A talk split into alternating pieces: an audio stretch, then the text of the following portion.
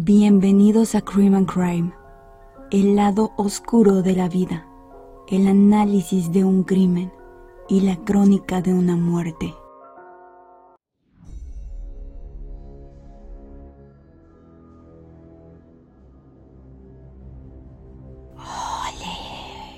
Hola, ¿qué tal? Yo soy Melissa E y así iniciamos la segunda temporada de Sin Retorno. Este es un añadido especial en el que vamos a analizar a profundidad la muerte. Y bueno, sin más, damos inicio con el primer caso criminal de Crime and Crime. Los siguientes hechos se dan lugar en Ciudad de México en noviembre del 2014. Angélica Trinidad Romero Severino, por favor que no se les olvide su nombre, tenía 24 años de edad en ese entonces, tenía una hija de dos años y trabajaba como personal de limpieza en una tienda Liverpool en Perisur. Angélica pues era una joven madre soltera que trabajaba día y noche para sacar adelante a su hija y llegó como todos los días a su trabajo un 15 de noviembre. Su turno ese día terminaba a las 10 de la noche por lo que en su casa la estaban esperando como entre 11, 11 y media, pero ese día nunca llegó.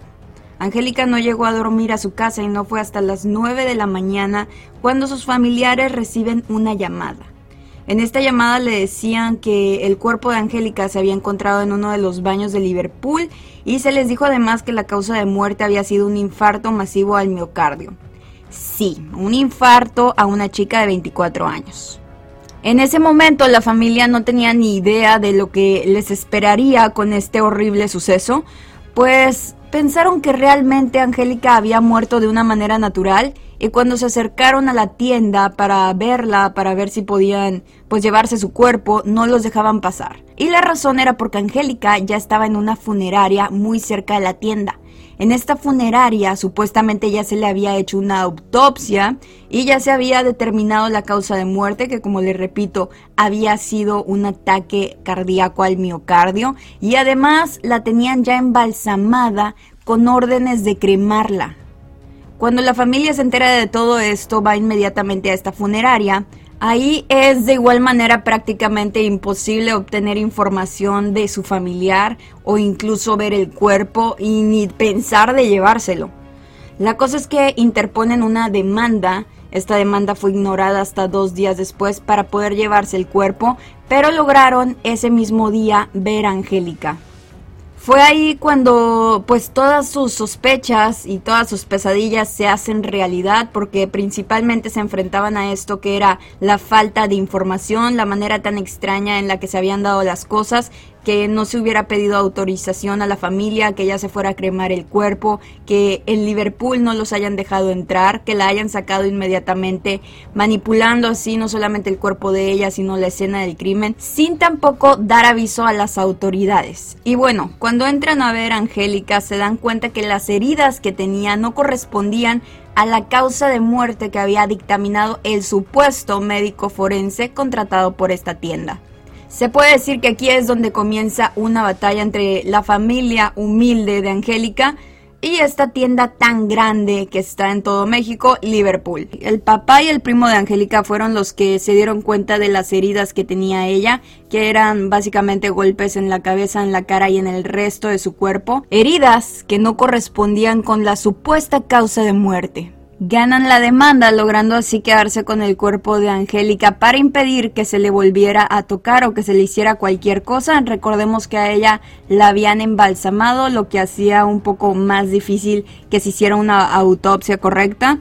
Se habían perdido muchas pruebas importantes allí, obviamente no se iba a poder ya investigar como se debe, pero bueno, la familia logra todo esto, les recuerdo, es una batalla bastante difícil, una familia de bajos recursos contra este imperio, esta tienda gigante, y se comienzan a destapar bastantes secretos, bastantes irregularidades alrededor de todo este de toda esta tragedia de este crimen de las primeras cosas que se revelan es que Angélica la habían encontrado a las 7 de la mañana y no a las 9 como se les había avisado a los familiares. La segunda, bueno, para empezar es muy poquito tiempo el que tuvieron para hacer todo esto porque les recuerdo, para las 9 de la mañana Angélica ya estaba embalsamada, o sea que en dos horas todo esto se había hecho. Dos horas nada más, ¿ok?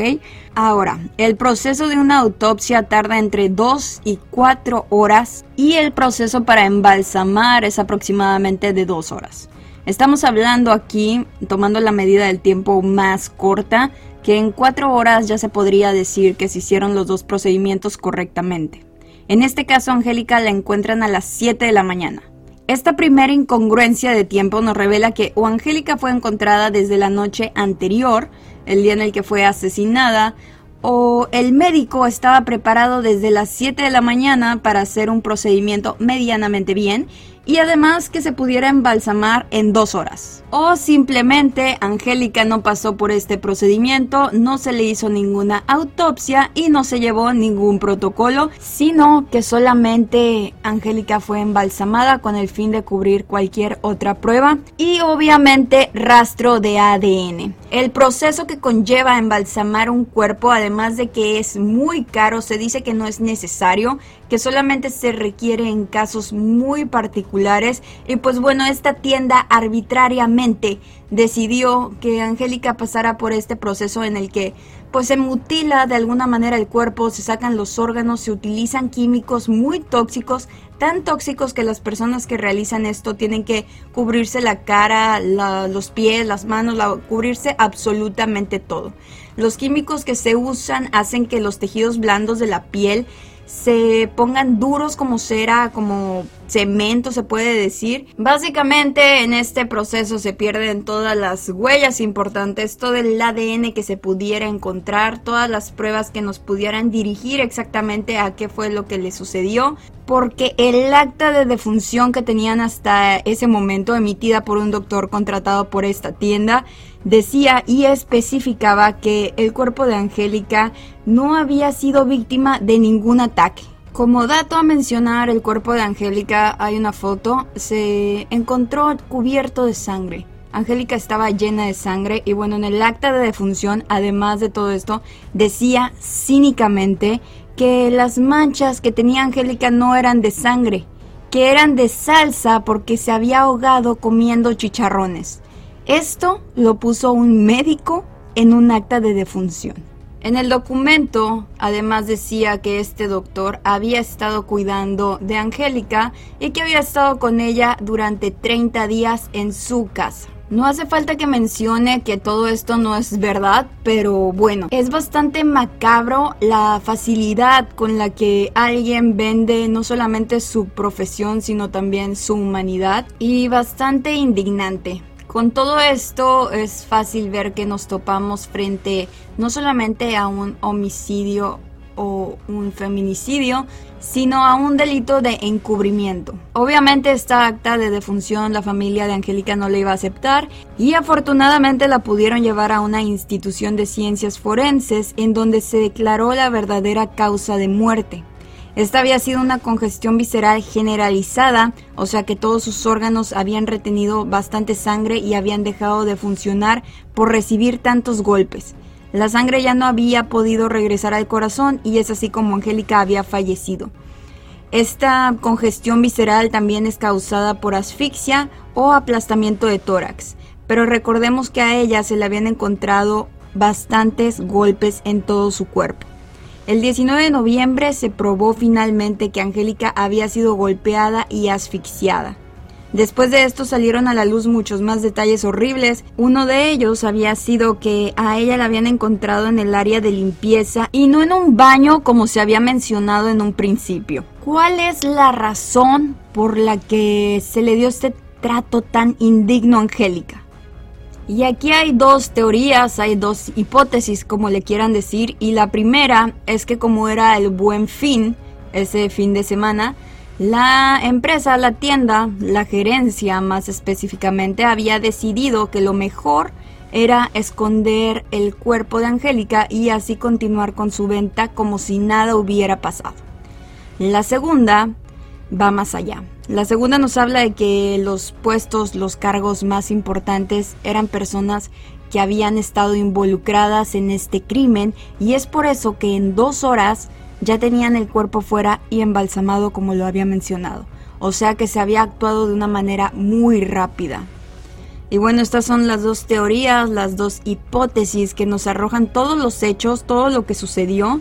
Además de que Liverpool no quiso presentar las cámaras de seguridad, se negaron todo el tiempo a compartir las cintas de seguridad. Y pues bueno, una piedrita más a esta cochina empresa y a esa cochina gerencia. La defensa se esforzó bastante en hacer ver este atroz crimen como un crimen pasional porque de esta manera se iban a deslindar y me parece bastante extraño porque cómo se pueden deslindar si fue precisamente ahí el lugar donde ocurrieron todos los hechos, el lugar donde está la escena del crimen.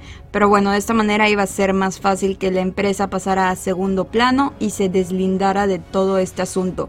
Entonces, lo que salieron a decir o sea, si pensaban que ya estaba bueno de injusticias, que ya no venía ni una más, escuchen esto. Se esforzaron a inventar una historia para pasar a segundo plano. Y en esta historia, el que había sido el asesino de Angélica había sido su supuesto novio. Y no solo eso, ella había estado embriagándose en horas de trabajo junto con él, estaban tomando en Liverpool en horas de trabajo y a una alguna hora de la noche habían entrado a un baño en donde pues se habían peleado por todo el alcohol que habían ingerido. Por el lado de la familia y de los amigos de Angélica se sabe que ella no tenía novio. Lo que sí se sabe es que estaba siendo acosada y molestada por alguna persona, no se sabe decir por quién. Pero ella ya había mencionado esto que estaba sucediendo. Ella tenía aproximadamente seis meses trabajando en esta tienda. Y pues bueno, en los medios de comunicación la historia que se presentó es la que les acabo de decir, donde al parecer hay que echarle tierrita a la víctima y de esta manera ensuciar su imagen. Realmente me da mucho asco esta parte en donde de qué manera poder hacer ver mal a una madre soltera que está en sus horas de trabajo, con su uniforme de trabajo, trabajando para su hija, de qué manera poderla hacer ver mal.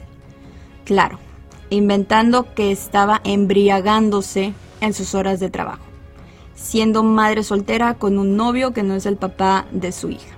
Y menciono esto porque la ignorancia siempre lleva a las personas a culpar a la víctima. Nunca es ver más allá. Siempre es ver qué ropa traía, a qué hora andaba, qué estaba haciendo. En este caso, como les digo, Angélica estaba trabajando y de alguna manera tenían que ensuciar su imagen. De esta manera fue como la historia de Angélica se vendió a los medios y ya fue la versión oficial. O sea, el cinismo en todo su esplendor. Esa fue la versión oficial. No se investigó más allá. Se exoneraron a todas las personas de puestos altos que habían dado las órdenes de cubrir este crimen. Nadie está pagando condena por los delitos de encubrimiento. Autoridad, gobierno mediocre, muertos de hambre que por unos pesos ignoran cualquier injusticia. Esta vez solo hay una persona cumpliendo condena por este delito y es Marco Antonio Ochoa, quien como ya sabemos en la historia es el supuesto novio de Angélica, que se sabe que no es así, y pues esta persona, según el papá de Angélica, mm, no tendría por qué estar ahí, que es de las únicas personas que la trataban bien y que la defendía de maltratos de otros compañeros. Este hombre que fue culpado era compañero de la misma área, del área de limpieza con Angélica. Entonces resulta bastante sospechoso pensar, ¿realmente la tienda se esforzó tanto para cubrir las huellas del crimen de un solo empleado? ¿Realmente es así? O sea, porque se dieron órdenes en dos horas. Se sabe que en esta tienda ya había historial de abusos. Anteriormente una joven fue violada por trabajadores de ahí, drogada y violada y cuando quiso denunciar junto con su esposo, la corrieron de la tienda y además la amenazaron de que no les iban a creer a ellos. Se tuvieron que ir de la ciudad Y bueno, realmente nunca vamos a saber qué tantos abusos, qué tanto acoso, qué tantos delitos se hayan efectuado en este lugar, a qué clase de personas contrata una cadena de tiendas como esta. Evidentemente hay mucha impunidad en este crimen, hay más involucrados que no están pagando por sus delitos y todo está alterado de maneras ofensivas para el intelecto de cualquiera. Tristemente, la cifra de feminicidios aumenta, teniendo detrás tanto como a hombres como a mujeres. La violencia es un tema bastante delicado. A esta tienda llegaron grupos de personas a protestar, se presentaron también grupos feministas, pero Liverpool logró esconder todo tan bien que ningún medio hablaba de ellos era como si no hubiese pasado nada. Pero Liverpool es parte de mi muerte, era lo que se coreaba en ese 2014. Yo los invito a escuchar la canción de Amandititita, se llama El Buen Fin. En esta canción relata la historia de pues de Angélica de una manera muy particular. A este caso lo revivió inconscientemente, involuntariamente Liverpool, pues sacó una campaña pro feminismo, una campaña para ayudar a los feminicidios, etcétera, etcétera. No, no, no, no, mentira. Más que una campaña era un producto para vender, ¿ok? Era un producto, no era tanto para ayudar, era algo para vender. Lo que indignó a muchas personas que conocían esta historia que tanto se quiso ocultar. Y bueno, salieron a la luz no solamente eso, sino también cuando una de las empleadas sufrió un aborto espontáneo un aborto que ella no quería y aún así la metieron a la cárcel. Esto también pasó en Liverpool. Y bueno, qué vergüenza, de verdad. No se vale lucrar con un movimiento tan importante que sí está cambiando muchas cosas como lo es el feminismo. No seamos ignorantes antes de criticar o usar palabras para malversar todo esto. Hay que investigar un poquito.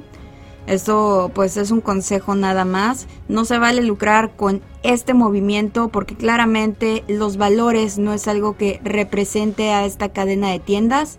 ¿Y qué les puedo decir? Otra injusticia. También los quiero invitar a que se resten de, de esa parte de la sociedad, de ese grupo de personas que simplemente critican a la víctima, que la juzgan y que la culpan.